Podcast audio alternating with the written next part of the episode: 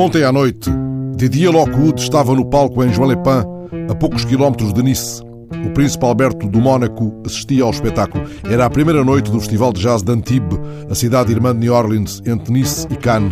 Para muitos, o mais belo porto da Côte d'Azur. Não sei se Didier Lockwood fez soar no violino este pranto de um antigo tributo a Grappelli, mas sei que quando a segurança retirou discretamente o soberano, ele decidiu continuar a tocar para evitar o pânico entre o público. A pouco mais de uma dezena de quilómetros, a essa hora, o caminhão da morte passou a alguns metros do repórter Denis Matin, um dos sítios eletrónicos mais procurados nas horas da incredulidade. É dele a frase que os jornais de todo o mundo citam esta manhã. Vi corpos a voar como pinos de bowling à passagem do caminhão branco. Damier Alemã correu para a scooter estacionada mais perto da praia, depois de perceber que afinal aquele estrondo não fora provocado por um lançamento mais espontâneo de fogo de artifício num qualquer outro ponto da longa avenida de 7 km ao longo da Baía dos Anjos, o mais belo colar fiérico da Riviera Francesa. Até esse momento, diria Damien, aquela era uma noite suave. C'était une soirée cool, disse ele. Didier Lockwood não podia saber que talvez o festival de Antibes estivesse condenado e Damien retinha a imagem de crianças lançando pedras à água.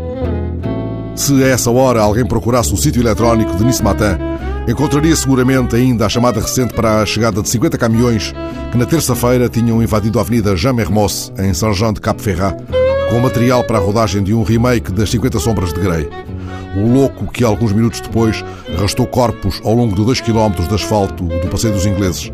Não poderia saber que certas mortes abraçam a beleza e o mistério, assim a de Mermoz, que há quase um século se perdeu no Atlântico Sul, a bordo de um hidroavião, tão jovem, tão audaz. Na avenida que tem o seu nome, 50 sombras moldam agora uma saga erótica.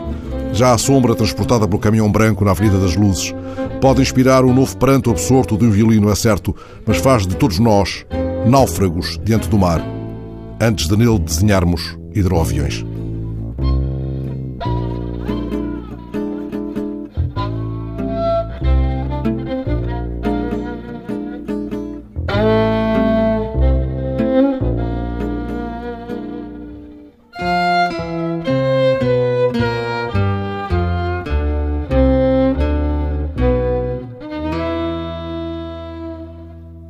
Música